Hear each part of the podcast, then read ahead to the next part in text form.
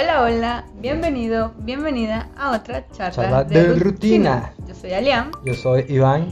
y el día de hoy vamos a tener un episodio un poco serio, diría yo. Bueno, todos los episodios son serios, no mentira. Este, creo que vamos a tener un episodio mm, de salud Sí. y de story time. Bueno, ya el- obviamente lo vieron en el título Exacto. de este episodio. Hoy vamos a hablar sobre el linfoma de Hodgkin. Ahora vamos a hablar sobre el linfoma de Hodgkin. Hoy vamos a hablar un poco sobre cáncer y sobre toda la fuerza y el miedo que tiene esa palabra. Total. Pero yo quiero primero este, aclarar algunas cosas. Este episodio no es para generar pánico, es para informar, vamos a hablar sobre nuestra experiencia de lo que nosotros vivimos. Exactamente. No somos médicos, No, Iván fue paciente, yo fui cuidador, exacto. así que vamos a hablar, como les dije, desde nuestra experiencia. Desde nuestra experiencia, como también lo dije el episodio pasado, no somos expertos y básicamente esto es un podcast de opinión donde hablamos de las cosas que nos han pasado. Exacto, así que pedimos disculpas de antemano si decimos algo. Exacto, si hay sentido. algún doctor o médico Viendo esto. puede dejar sus comentarios. Si hay algún paciente eh, que haya tenido esta enfermedad o que la esté o que la esté padeciendo, puede ser un linfoma o cualquier tipo de cáncer, también puede dejar sus recomendaciones o su comentario de algo que quisiera aportar, también lo puede dejar ahí. Exacto. Yo quiero aclarar, eh, quiero que empecemos este episodio de una manera seria, podríamos llamarlo así. Sí. Y es que, Primero eh, decir que ajá, yo lo que yo tuve fue el linfoma de Hodgkin con esclerosis nodular estadio estadio 3B. Obviamente todo eso lo vamos a explicar, lo que significa el estadio 3B y todo eso, pero partiendo del inicio, eh, vamos a hablar de que el cáncer se origina por la creación excesiva de células. Exacto, esto quiere decir que Cualquier persona. cualquier persona Puede puede, padecer padecer de cáncer, todos estamos literalmente a una célula además de desarrollar cualquier tipo de cáncer. En este particular, los linfomas son cánceres que comienzan en los glóbulos blancos llamados linfocitos. Y existen dos tipos principales de linfoma: el linfoma de Hodgkin y el linfoma no, No Hodgkin. Hodgkin. Estoy leyendo todo esto para no cometer ningún tipo de error. Exacto. Me disculpan. Eh, para entender qué es el linfoma de Hodgkin, resulta útil conocer sobre el sistema linfático. El sistema linfático es parte del sistema inmunitario que ayuda a combatir infecciones y otras enfermedades. El sistema linfático está compuesto principalmente por células llamadas linfocitos, que es un tipo de glóbulo blanco. Las principales localizaciones de tejido linfático son ganglios linfáticos, vasos linfáticos, el vaso, la médula ósea, el timo, adenoides y amígdalas, tracto digestivo. Aunque el linfoma de Hodgkin puede comenzar en cualquier lugar, se origina con más frecuencia en los ganglios linfáticos de la parte superior del cuerpo. El linfoma de Hodgkin clásico tiene cuatro subtipos. Uno de ellos es el linfoma de Hodgkin con esclerosis nodular. Es el tipo de enfermedad de Hodgkin más común en países desarrollados. Es responsable de aproximadamente 7 de cada 10 casos. Es más común en adolescentes y adultos jóvenes, aunque puede presentarse en personas de cualquier edad. Tiende a originarse en los ganglios linfáticos del cuello o el tórax. Con toda esta información que está en la página web de la Asociación Americana del Cáncer, fue con la que yo me encontré cuando decidí googlear ganglios inflamados. Exacto, bueno, ya ese es como el preámbulo a la historia que vivimos eh, y que seguimos viviendo de una u otra forma, eh, pero desde otro punto. Claro.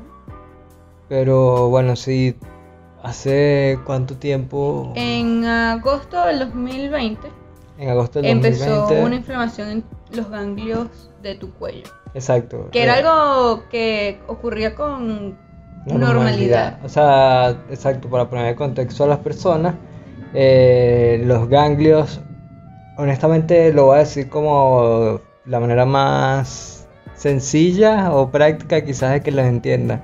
Pero los ganglios almacenan células que básicamente luchan contra enfermedades o virus en nuestro cuerpo.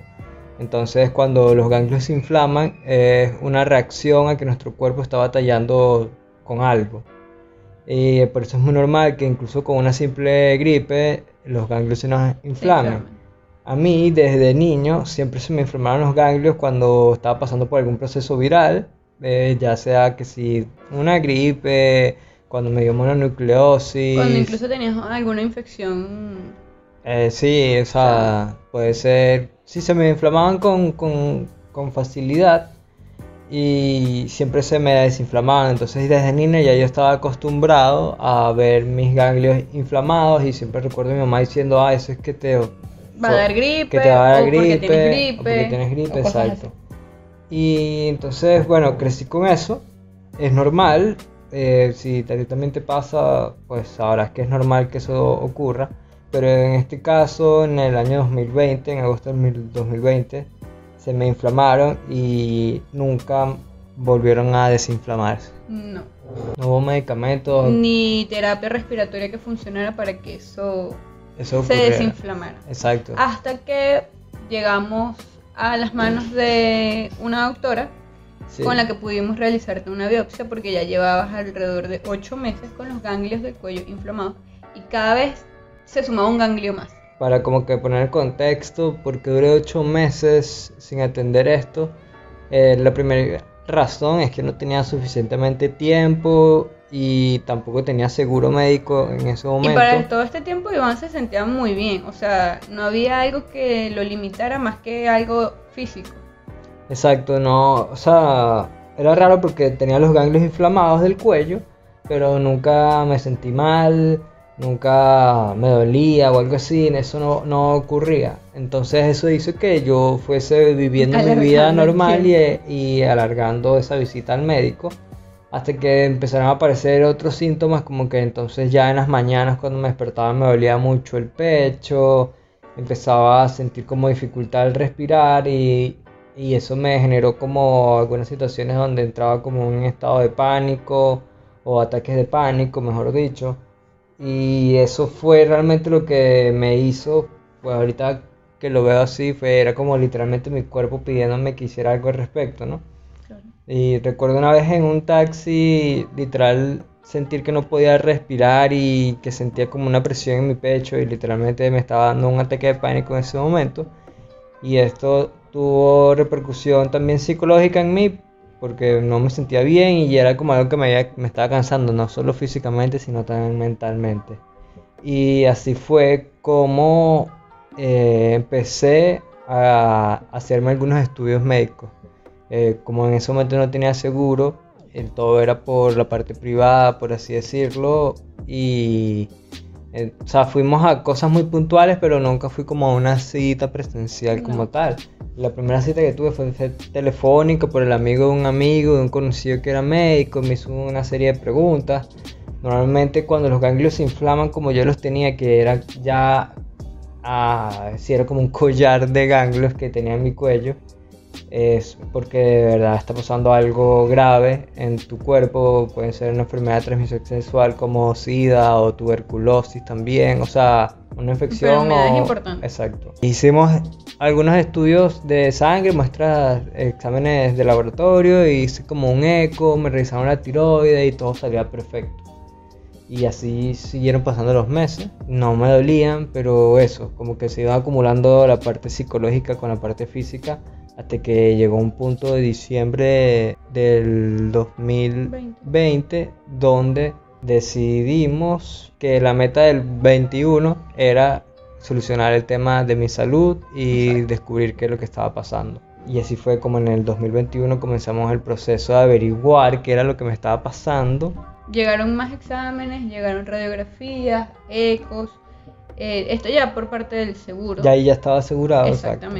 Y por cosas de la vida llegamos a una doctora, porque realmente no había forma de llegar a ella.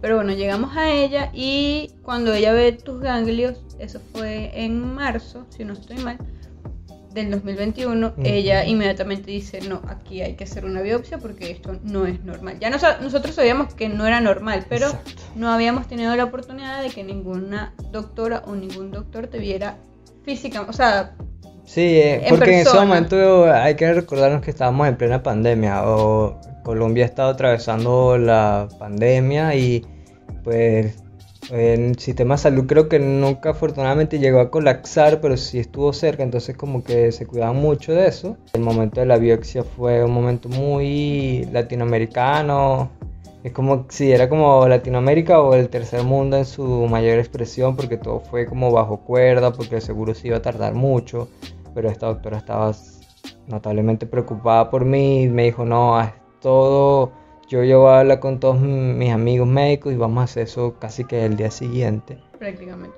Y bueno, ella me hizo, ve a este lugar y busca formol, ve a este lugar y, y pregunta por tal y te van a dar un frasco, no sé qué. Entonces todo era como... Muy Latinoamérica. Muy Latinoamérica. Y ahí fue donde se determinó que habían células, bueno, eso tiene un nombre que obviamente no me lo sé, y bueno, ahí fue donde supimos que... Ahí fue donde llega el primer diagnóstico de linfoma de Hodgkin. Exacto. Inmediatamente esta doctora pues nos remite al doctor José Marún. Correcto. Que es un hematólogo. Es un hematólogo. Que ahí fue una de las primeras lecciones que tuvimos. no íbamos al oncólogo por tener cáncer, sino íbamos al hematólogo por el tipo de cáncer, que en este caso es un linfoma. Exacto. Eh, para ese momento, el doctor Maroon eh, estaba muy indignado de la forma en la que vivíamos en Latinoamérica. y mandó, a hacer, mandó a hacer otro examen que con ese él da con el diagnóstico total, que es linfoma de Hodgkin con esclerosis nodular en estadio 3B. ¿Por qué 3B? Porque tú tenías ganglios inflamados en el cuello en la parte derecha y en la izquierda, en la tráquea, tenías en el timo y en el vaso. Exacto, el timo, que también lo aprendí, es como en el tórax, hay como una especie de órgano o parte del cuerpo que se llama timo. Y en la tráquea también tenía y por eso es que me costaba respirar, y por eso es que me causaba dolor el pecho, sobre todo en las mañanas cuando el cuerpo estaba frío, entre comillas. Y inmediatamente comenzaste con el tratamiento. El tratamiento consistió en quimioterapia. empecé con el tratamiento, pero bueno, el doctor se indignó cuando fuimos porque básicamente era necesario hacerme una biopsia porque con este estudio que se llama PET scan te dan como un contraste, o sea, te tomas un medicamento que va a hacer contraste y así va, es, el escáner va a poder ver todas las células de tu cuerpo. Entonces era innecesario haberme quitado el ganglio, pero bueno, la doctora que me atendió obviamente no era hematóloga y no tenía ni idea de esto. Es algo que incluso grupos eh, familiares cercanos no tenían idea. Todos me preguntaban como que, ok, vas para el oncólogo. Exacto. Y era como que no, voy para el hematólogo. Y ahí en todo ese proceso de la quimioterapia, pues esta doctora atendía pacientes con VIH, pacientes con es decir, eh, leucemia, eh, sobre todo esas dos cosas, y con linfoma. Hay muchos tipos de linfoma también. No, no es que no sea agresivo o no es que no sea peligroso, porque si es peligroso. Va a depender también en la etapa en la que lo. Exacto, pero eso es como que lo, lo que lo hace más peligroso, que tú puedes vivir tu vida tranquilo, como hice yo, ocho meses y nunca enterarte, nunca que, enterarte tenías que tenías cáncer. físicamente incluso cuando dábamos la noticia era un poco choqueante porque pues físicamente tú estabas bien, tú podías hacer todas tus actividades. Teníamos, o sea, tenías la, digamos, condición de que te, ya te estaba costando respirar en ciertos puntos del día. Realmente no era durante todo el tiempo. Y en ese momento incluso estábamos haciendo ejercicio y todo, recuerdas en las mañanas. O sea, yo estaba bien. Entonces lo peligroso de esta enfermedad es eso que, que cuando ya te sientes mal, pues digamos que ya es tarde, por así decirlo, porque ya estaría muy avanzado. Exacto. Cuando todo esto ocurrió, eh, llegaron muchas cosas a mi mente. Y algo que me dejó en shock por un tiempo considerable fue verbalizar que mi abuelo paterno había tenido cáncer, mi abuela había sido su cuidadora, que mi papá había tenido cáncer, mi mamá había sido su cuidadora y ahora era el momento de que Iván tuviera cáncer y yo era su cuidadora. Cuando verbalicé y lo visualicé, o sea, yo he pasado toda mi vida sabiendo que eso había ocurrido en mi familia, pero cuando nos tocó a nosotros fue que primero quedé en shock un rato largo porque decía, no entiendo cómo esta historia se está repitiendo de nuevo. Y luego, pues vino la acción que fue buscar ayuda psicológica, porque, insisto, esto no puedo seguir repitiéndose, o sea, no, me costaba mucho creer que simplemente era como, no, solo te toca vivirlo y ya. Llegó un- incluso un momento en el que hasta me sentí como culpable de, ok, Iván está conmigo y está repi- viviendo esto por mi culpa. Claro, que no importa qué persona o qué pareja fuese tenía. Exacto, eso iba a pasar. Claro. Pero obviamente ya estando en terapia entendí muchas cosas que me hicieron cambiar mi perspectiva con respecto a mi situación genealógica. Exacto, obviamente la terapia que apareció en ese momento no fue la convencional o, o la clínica No, es que una todos terapia conocen. transgeneracional Exacto. que se, como su fuerte es estudiar todo tu árbol genealógico y entender de dónde vienes, qué traumas debes sanar Exacto. y por qué estás viviendo lo que estás viviendo. Y efectivamente, obviamente no era casualidad de que yo estuviera repitiendo la misma historia de mi abuela y de mi mamá.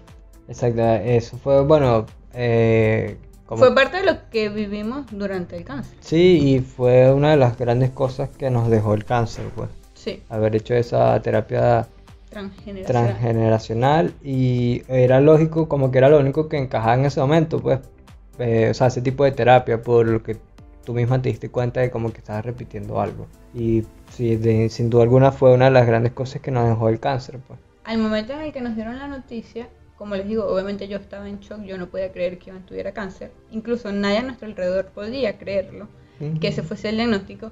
Pero a mí sí me sorprendió muchísimo la forma en la que tú afrontaste el diagnóstico. O sea, Sí, no tú desde acá, desde afuera, como yo lo vi, estabas como muy sereno y me sorprendió incluso la vez que salimos del consultorio cuando ya la doctora nos vio a los ojos y nos dijo, sí, Iván, tienes cáncer. Tú simplemente saliste de ahí fue como, bueno, ¿qué es lo siguiente que hay que hacer? Y hagámoslo. Y ya mientras yo estaba en shock, paralizada y llorando. Ca- Cabe destacar que fue la única vez que lloré, pero... Pero en- fue leve también. pues. Sí, pero, o sea, fue. Yo, yo quedé paralizada. De verdad quedé paralizada. No lo podía. Tenía como muchas preguntas internas de cómo sucedió, cómo no lo supimos antes, por qué no lo hicimos antes. O sea, como muchos cuestionamientos que no venían al caso porque ya teníamos el diagnóstico, que creo que era lo más importante. Tener el diagnóstico para saber qué hacer. Exactamente. Bueno, no sé, yo creo que mm, yo tampoco honestamente sé cómo reaccioné de esa manera tan tranquila quizás. Intento como recordar ese momento y era como que, para mí era como que, ok, ajá, ya quiero comenzar esto, o sea, ya quiero empezar el tratamiento, que, cómo, cómo es el tratamiento, me va a doler, qué va a pasar. Teníamos muchas dudas Exacto. porque alrededor de la palabra cáncer creo yo que hay, un gran tabú. Sí, hay demasiadas cosas que eso fue básicamente, en parte del episodio también como que me gustaría hablar de eso, pues del- de, los tabús y todas esas cosas, como ya tú le dijiste, de- nos costó mucho que las personas creyeran que yo tenía cáncer porque yo estaba bien, pues entonces, pues primer tabú, que te dé cáncer no significa que te va a doler el hígado y cuando vayas a hacerte un chequeo te van a decir te queda un mes de vida. No siempre es así, pues. Puede pasar, ha pasado evidentemente, pero no siempre es así. Hay muchos tipos de cáncer, entonces como que es mucho el tabú. Yo en mi caso estaba tranquilo, físicamente estaba bien y eso obviamente las personas no lo podían entender porque la relación con el cáncer es que es algo terminal y es algo horrible. Que Ah, es así en algunos casos, pero no siempre. Y creería yo que es así porque la gran mayoría de historias termina en la muerte. Exacto, y, y como que no sé, y porque la gente se, se aferra mucho como al dolor, pues, o sea, los pacientes, en, en vez de, o sea, y no lo, como que no lo estoy criticando, porque obviamente sientes dolor, pero como que no te das cuenta, siento yo que como que la gente se niega mucho, pues, la gente que padece cáncer como que lo niega demasiado en el sentido de que, porque, o sea, que mucho como que porque a mí, porque estoy pasando esto, ¿sabes? Se queda como Sí. mucho con eso. Y siento que al tener esa mentalidad, por eso quizás es como tan agresivo y tan destructivo. Siento que si uno lo aborda más como que, bueno, tengo esto, pero yo puedo con esto y voy a luchar contra esto. Creo que ahí es como más inspirador y las personas que están afuera como que no lo perciben como una tragedia, sino como que eso, como algo motivador, como que vamos, que sí se puede, sabemos que es un momento difícil, pero sí se puede. pues. Incluso las primeras consultas que fuimos con el hematólogo, su, su primera vez un doctor muy frío, ya en este punto de la vida lo conocemos y, Es así, pues y es su es así, esa es su personalidad. Pero incluso la primera vez citas que íbamos, su frialdad y su forma tan sencilla de decir, no te preocupes, vas a salir de esto, son seis quimios y seis ciclos de quimio y ya, o sea, la, tu vida va a continuar. Para nosotros fue como, ¿qué? Sí. ¿Cómo así? O sea, ¿qué es esto? O sea, ¿por qué O sea, usted es era- tan optimista? Ajá, exacto, era raro, ¿sabes? Yo pensé que iba a ser como más cauteloso, pero él, bueno, le agradezco que también haya tenido esa actitud. Obviamente es una persona adulta que ya tiene mucho tiempo de experiencia, que ha, ha curado muchísima gente y por eso sabe cómo va a ser el resultado final, por así decirlo. Sí, se ha Entonces- enfrentado a una cantidad inmensa de pacientes y que me imagino que al verte, o sea, darse cuenta, primero de que eres una persona joven, de que físicamente te veías bien, Exacto. que obviamente eso ayuda demasiado. Él, o sea, él sacó la cuenta de, bueno, o sea, esto no puede salir mal. Exactamente. Y bueno, no salió mal, este, afortunadamente. ¿Cómo fue tu primera sensación con la quimioterapia? Porque siento, a- adicional de la palabra cáncer, que ya es un gran tabú, la quimioterapia, o yo lo veía así, la quimioterapia está relacionada a, a pérdida de cabello, Claro. a Sí, personas a- muy débiles. a, muchísimas cosas. Yo obviamente tenía Que- todo ese eso- bolso de, de, de miedos. y de pues. expectativas. Exactamente. Entonces, em, bueno, yo ob- obviamente dije todas las dudas que tenía las, y las exterioricé y él me las aclaró. Me dijo que obviamente las quimioterapias varían mucho según el cáncer y las dosis Y la composición y la composición química. química y todo ese tipo de cosas.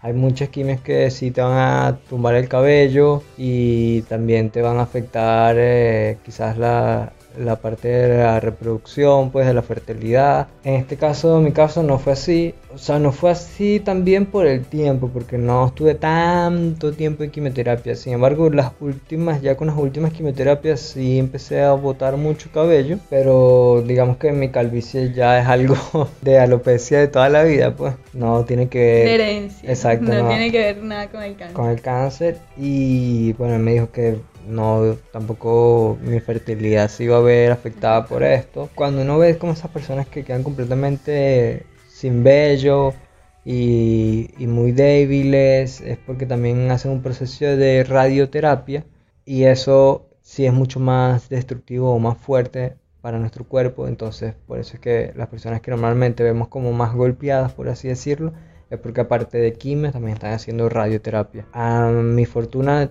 no tuve que hacer radioterapia, eh, podía ser una posibilidad, pero él, decidió como que vamos a comenzar solo con quimio y vamos viendo.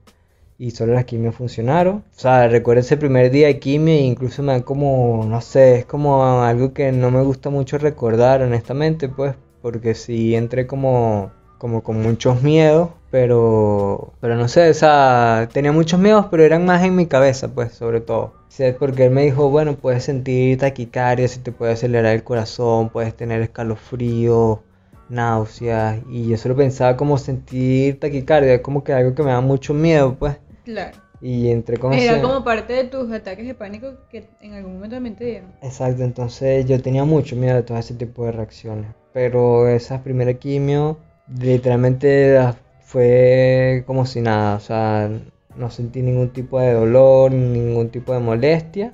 Incluso terminamos saliendo de ahí al centro comercial. Salí de ahí, fui para el centro comercial, me sentía un poco decaído, o sea, un poquito como sin energía, pero normal, llegué a mi casa, me acuerdo que comí, dormí un poquito. Ese día en la noche llegaban mis papás, me acuerdo que tú hiciste como un salmón y ahí fue donde realmente empecé a tener la primera reacción de la quimio, porque apenas empecé a comer sentía esta sensación de de químico, de amargo en la boca. Y yo pensé que era el salmón, porque lo cocinaste con la piel, pues.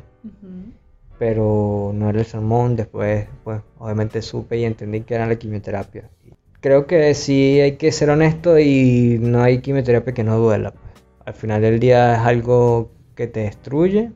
Claro, porque, o sea, la quimioterapia va a barrer con todas tus células sean buenas o sean malas. Exacto. Bueno, Espe- eh, obviamente va por las malas, pero van a ir Exacto. células buenas que se van a morir y ese, en este caso particular contigo, era el día que tenías quimio, ese día llegabas y tenías que dormir todo el día sí. Y tenías que descansar todo ese fin de semana. Por suerte, tus quimios eran Los viernes. los viernes cada 15 días. Cada 15 días, dos veces al mes. Tú empezaste las quimios en el mes de abril. Abril. Y para el mes de septiembre, el doctor eh, no- nos da como un descanso de las quimios, Ujú. desde que veníamos haciendo las dos mensuales. Nos da un descanso de las quimios porque teníamos que repetir el PET scan, que fue el primer examen que te hiciste, donde salía en don, todas las partes en las que tenías los ganglios inflamados. Exacto. En ese momento hicimos el PET scan y creo que no se queda más miedo. Eh, O sea, yo tampoco sé qué da más miedo, honestamente. O sea, honestamente no sé qué da más miedo. eh, porque el PDScan es como ese examen, pues, donde tú ves Es el cómo, examen final. exacto, cómo vas evolucionando, si todavía tienes cáncer, dónde tienes cáncer, si el cáncer se propagó a más partes del cuerpo. Entonces, obviamente, uno va todo aterrado, sí, todo el mundo dice, no, tienes que tener fe, no sé qué. Pero es imposible. O sea, tener miedo no significa que no momento- tengas fe Exacto, tampoco. Y en pues. ese momento todo pasa por tu mente, todo pasa por Exacto, mente. exacto. Adicional que para el, realizarte un PET scan la preparación es muy específica Mm. y creo que es muy difícil, o sea, son muchas cosas que, O sea, es que hay un que cumplir. Es un estudio, para que la gente tenga una idea, es un estudio que te va a quitar todo un día. Tú entras en la mañana, ponte a Y, la... y te tienes que preparar desde el día anterior Exactamente, en, con una alimentación que ni siquiera te va a dar energía. exacto. Llegas en ayuna por completo y duras todo el día en este examen que, bueno, a- así es el examen, no es que algo que se pueda modificar, no es algo del seguro o algo así, es algo netamente del examen. Ajá, te meten como y ese este- día no, no salimos con el resultado, Ese que es lo no más agobiante de todo. de paso. Y, o sea, el examen es como, el examen es como tan raro que, ajá, te meten en esa cápsula donde hay mucha radiación para que te puedas leer eso, todo, o sea, para que puedas escanear tu cuerpo. Y el día siguiente, o sea, ese mismo día cuando llegas a tu casa no puedes estar que si con mujeres embarazadas o Con niños porque literalmente vienes de Chernóbil, pues, o sea, estás todo radiactivo, ni siquiera puedes dormir acompañado. No, no puedes dormir Entonces acompañada, es como entonces- que, wow, O ese sea, examen es, una- muy... sí, son muchas cosas que ocurren alrededor de ese examen que lo adicional a eso le sumas que no sales con el resultado del examen. No, y dura como cuatro días para que llegue, o y más. esa tortura mental que Bueno, en este caso yo como que cuando me lo hago, o sea, cuando salgo de la clínica, no pienso como En que en el resultado. resultado ni cuántos días faltan, no. Cuando es el día del resultado, ahí sí pienso. pues. F5, F5, Exacto. F5, Ahí sí. actualizando el portal hasta leer el, Exactamente. el informe. Bueno, en ese momento llegó el informe y ya no había cáncer. En septiembre ya no había cáncer. eh, o sea, a mí no me gusta porque no soy así, pero a mí no me gusta decir como que, ah, es un milagro, no sé qué. ¿Me entiendes? O sea, No, no lo catalogo como un milagro Exacto. porque cumpliste con una serie de pasos que te llevaron a ese resultado. Exactamente. O sea, no fue que simplemente decidiste vivir y ya, mágicamente desapareció. Exacto, o sea, por si acaso alguien que está escuchando o viendo esto piensa como que de, de abril hasta septiembre ya te curaste del cáncer. Sí, pero, pero bueno, Pero eh, eso fue porque llegamos a la persona indicada, con el tratamiento indicado, en el momento indicado.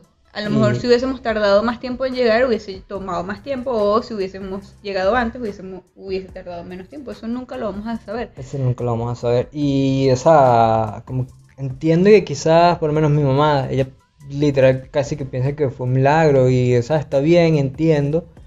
Pero como que no le restes valor a todo el trabajo que hizo también el doctor o la ciencia en este caso, o todo el trabajo que tú. hicimos, que hicimos todos, o sea, yo obviamente, pero también mi mamá o tú, que me dan muchas frutas, que me llenaron de, de energía, ¿sabes? ¿Hubo cosas significativas que cambiaron en tu vida luego de ser diagnosticado de cáncer? Eh, sí, creo que extrañamente como que me volví una persona un poquito más positiva. Y lo otro que también, pero eso ya es como las secuelas, también me, o sea, sí me afectó mucho psicológicamente el cáncer, pues considero. Mm, Bueno, eso ocurre en todos los pacientes. con Exacto. Y, o sea, pero siento que el cáncer mm, psicológicamente detonó muchas cosas que, que yo ya tenía con, con los pasos de los años, pues. Pero creo que sí me convertí en una persona como un poquito más optimista y como que solté muchas preocupaciones. Como que el cáncer me hizo entender de que, que no vale la pena atravesar el cáncer por amargarse o por sentir esa frustración o odio, como que esos sentimientos creo que son los que suena muy arcoíris esto, pero como que esos sentimientos tóxicos al final creo que son los que generan que esas células crezcan, pues. O así, o ese cuento fue que yo me... me exacto. Cabe destacar que este tipo de cáncer, para los que nos están viendo y no lo sepan, eh, este tipo de cáncer no es el que entra en una estadística de, de generación. Es decir, si tu papá tuvo cáncer de próstata, lo más probable es que a ti te dé cáncer de próstata porque generacionalmente así está estructurado y la ciencia ha dado con esos números. Exacto, en este caso no es así. No. por lo general los pacientes que tienen linfoma de Hodgkin no tienen antecedentes con pacientes con cáncer. Exacto, es como que literal es algo aleatorio completamente. Es aleatorio, pero al final del día entendimos, gracias a la terapia, que fue algo que esto puede ser un poco duro, perdón, pero fue algo que al final del día tú mismo provocaste en tu cuerpo. Exacto. Y, o sea, y eh, si alguien está escuchando o viéndonos y piensa distinto, está completamente válido, pues. O sea, yo quiero que la gente entienda que este discurso fue que yo mismo acepté y decidí creer, pues. O sea, yo, decidí porque muchas cosas coincidieron en que eso fuese así. Exacto, pero yo decidí creer como que yo mismo me hice esto, yo sí merezco esto, por eso estoy viviendo esto y yo voy a salir de esto. Y, creo que eso fue como lo que me hizo entender, exacto, eso fue lo que me hizo entender y cambiar mi vida, ser una persona un poquito más, como más feliz, pues, menos despreocupada, como ser más consciente. Esa es la palabra, como que me volví un poco más consciente. Hay personas que quizás no no, no conecten con lo que estamos diciendo y es totalmente válido. Exactamente. Yo personalmente a cualquier persona que nos puede estar viendo o escuchando le recomendaría que, que no siga ese discurso de por qué a mí. Porque estás perdiendo tiempo en pensar en por qué a mí, simplemente haz la tarea y trabaja y solucionalo y ya está pues. Y considera que debes aprender de lo que estás viviendo. Exacto. Porque eso, como dijimos ahora, eso fue lo que te ayudó a ti y obviamente a mí por estar en todas estas situación involucrada, entender que había un motivo, entender que había una causa y que había algo que aprender. Exacto. Creemos a este punto de la vida, anulo mufa, que entendimos cuál era el mensaje que nos querían dar el universo, Dios, lo que sea, por lo que creemos. Lo entendimos, lo procesamos y por eso considero también que fue parte de el hecho de que te recuperaras tan rápido, además de que llegamos Exacto, como que exacto, se mezclaron las dos cosas, como que hice todo lo que lo que estaba en mi parte y acepté también las cosas que tenía que aceptar y trabajé para eso. En septiembre llega ese diagnóstico y el doctor nos dice, bueno, bien, felicitaciones Iván, sabía que esto iba a suceder, igual vamos a hacer eh, dosis de refuerzos. Cuatro, que eran cuatro Cuatro quimios de refuerzo y ya, eso fue en el 2021 y en enero del 2022 nos volvemos a ver con el doctor y el doctor dice, bueno, listo, hagamos otro PDSCAM para verificar que no haya ocurrido nada diferente. Exacto.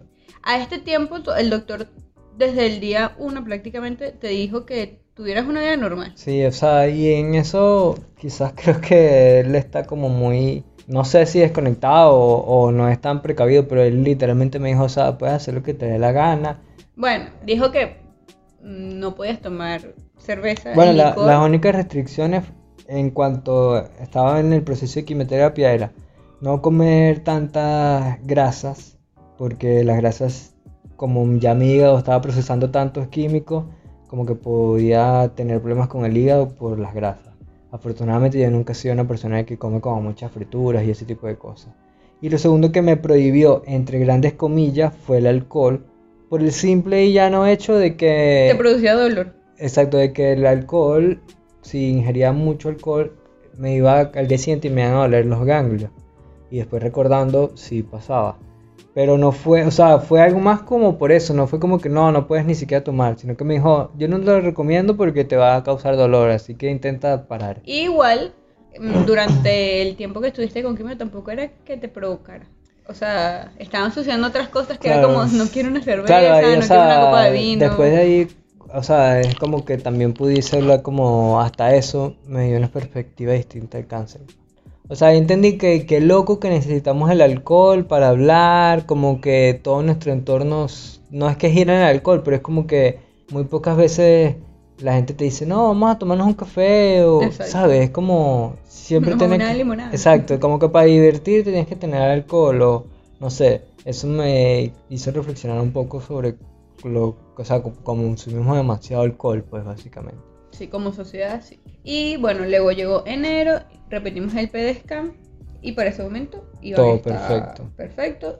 Su- seguimos con visitas al médico Cada por, dos meses. por por rutina, Ujú. Pero todo ha estado bien desde Todo ese momento. O desde sea, ese- prácticamente desde septiembre del 2021 tú estás libre de cáncer. Exacto. Y bueno, lo que hago hasta ahora es como cada dos meses me saco la sangre, un hemograma, y porque en el hemograma se ven los linfocitos y los monolinfocitos, entonces como que siempre hay que estar pendiente de ese número, Exacto. de que si incrementa, pues puede ser una señal de alerta. Pero, una señal de alerta entre comillas porque las personas que tienen una infección Exacto, normal exacto. van a tener O sea, si me hago un examen y el linfocito sale extremadamente alto, bueno, ajá, habría que eh, una- un, tiempo O sea, y- de y espera hay y, que descartar después. otras Exact- cosas. Exactamente. No, solo es ese. Pero hasta ahora, pues, eh, hoy en día, pues eso es lo que todavía sigo haciendo, como que cada cierto tiempo me saco la sangre y cada dos meses voy al hematólogo, él ve el resultado, me dice cómo me siento y tal, y, y así he estado. Para esta fecha, en el momento en el que estamos grabando, estamos en enero del 2023 y ya volvimos a repetir otro PDSCAM Volvimos a repetir y ya otro llegó. y ya el resultado llegó y todo está bien, aunque tengo algunas dudas de, o sea, no dudas negativas, sino como cosas que quisiera entender y que quiero que él me explique, todavía no he visto al doctor, pero sí está bien el PEDSCAN, todavía sigo limpio y han pasado ya como un año, ya desde que, o más, bueno, este año serían dos años, Bueno, en- o sea, un año y dos meses de la última quimio. pero desde que tuve cáncer, bueno, un año Desde y que dos fuiste meses. diagnosticado, Ajá. en marzo vamos a, vas a cumplir dos años de ese diagnóstico. Dos años. Dos años. Bueno, o sea, eh, creo que ya ha pasado suficiente tiempo y aún así todavía como que hay secuelas, pues. O sea, un año y dos meses de la última quimio y todavía hay, o sea, o, o hay cosas que, que todavía sigo viviendo gracias al cáncer, por así decirlo. Una de ellas es el dolor de las venas al momento en el que te deben sacar la sangre. Exacto, es muy difícil que me canalicen como lo dicen aquí, que es bueno, que cuando te agarran una vía por alguna de tus venas principales para pasarte algún medicamento O para sacarte la o sangre. para sacarme la sangre es muy complicado, siempre me termina pinchando más de dos veces. Y más de dos personas. Y más de dos personas, sí, soy el típico paciente que todas las enfermeras odian. Pero es porque, sí, la quimioterapia me ocultó las venas. Me, hubo un- hay un, un químico en específico que literalmente te destruye las venas, es horrible. Y bueno, ese químico hizo que se me ocultaran las venas, literal mis venas ya no se ven casi. Antes se veían muchísimo más y eso creo que es un problema o bueno, es una... Una consecuencia. Exacto, una consecuencia, una huella que dejó el cáncer en mi vida. Otra cosa que nos hizo cambiar el cáncer fue nuestra alimentación.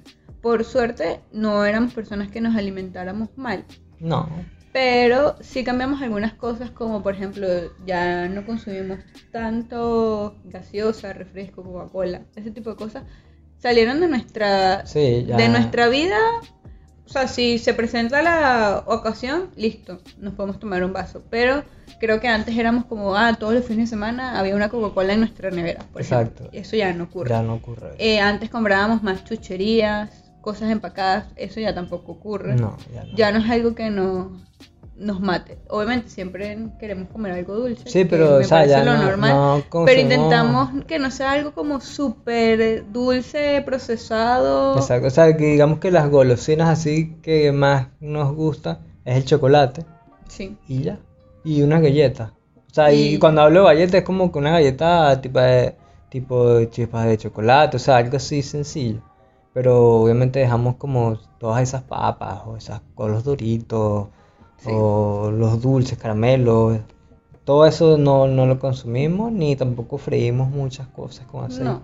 ni tampoco tenemos una freidora de aire por si acaso, pero no, No. sé, nuestra alimentación cambió mucho desde ese momento, Sí. como que decidimos desprendernos de cosas que primero sabemos que no son saludables Exacto. y que al final no necesitamos.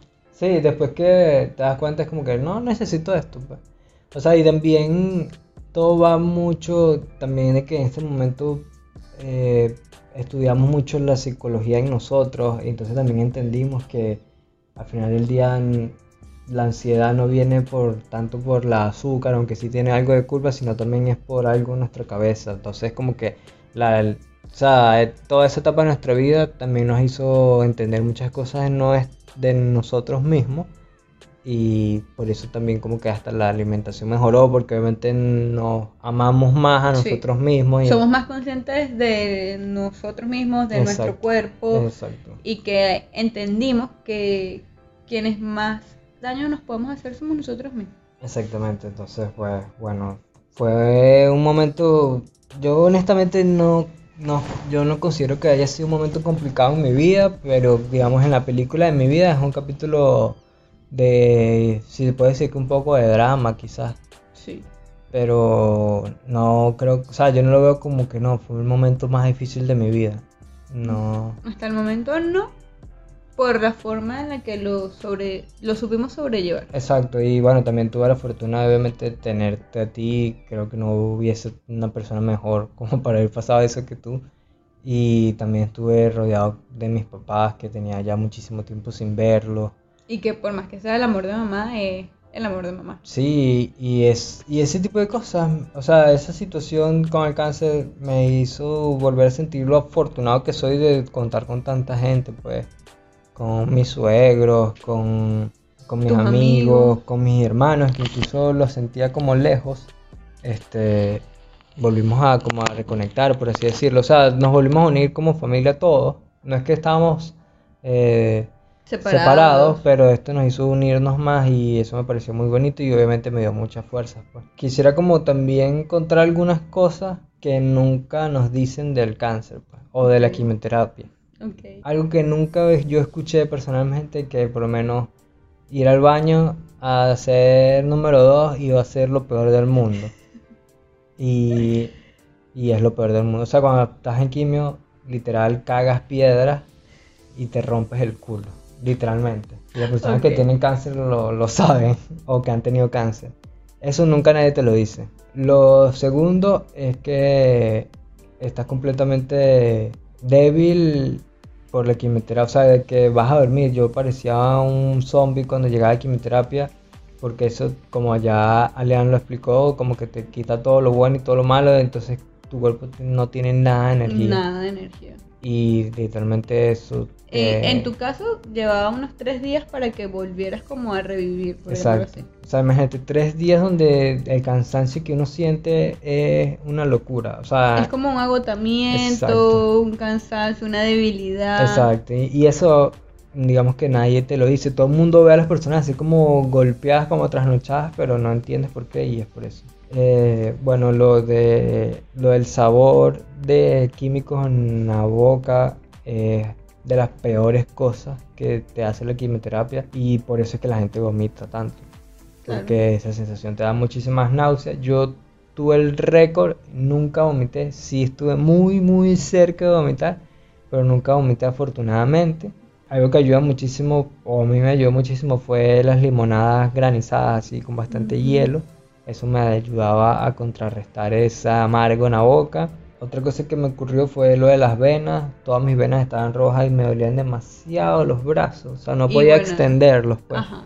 porque me causaba mucho dolor. Y algo importante que creo que tampoco se dice mucho es que el remedio para el cáncer también termina siendo contraproducente para tu cuerpo. Incluso ahorita mismo creo yo que he tenido secuelas de eso en mis pulmones porque aún me sigue doliendo a veces un poco el pecho y todo está bien. Entonces el doctor me explicó que muchos de los químicos literalmente te dañan los pulmones. Te- apenas yo terminé la quimio me tuve que hacer un ecocardiograma porque también el corazón te lo puede dañar. Y eso no es, no- es algo que no nos dicen tampoco. Sí, o sea, la quimioterapia tiene muchas Contraindicaciones, exacto. pero que al sol de hoy es lo único que puede hacer que te salves del cáncer. Entonces es como una cosa por otra. Exacto. Hasta ahora como que lo que más he tenido es ese problema de las venas, de que es, es un problema inyectarme o sacarme sangre. Cuando me topé con esa situación nunca había no escuchado. imaginaste tampoco. Exacto, o sea, todo el mundo ve la película, es como que la calvicie y la gente vomitando, pues. Sí. Y la gente débil. Y la gente débil, pero no te explican como que el motivo.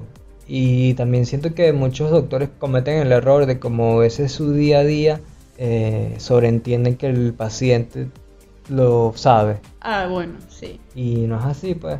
Siento que es un mundo completamente desconocido. Obviamente después del cáncer he sido mucho más empático también con, con las personas que padecen de cáncer.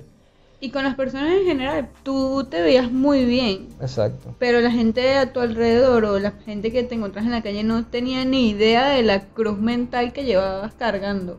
Porque, o sea, venían muchas dudas, venían como muchas preocupaciones en algunos momentos cuando apenas nos enteramos de la noticia. Sí.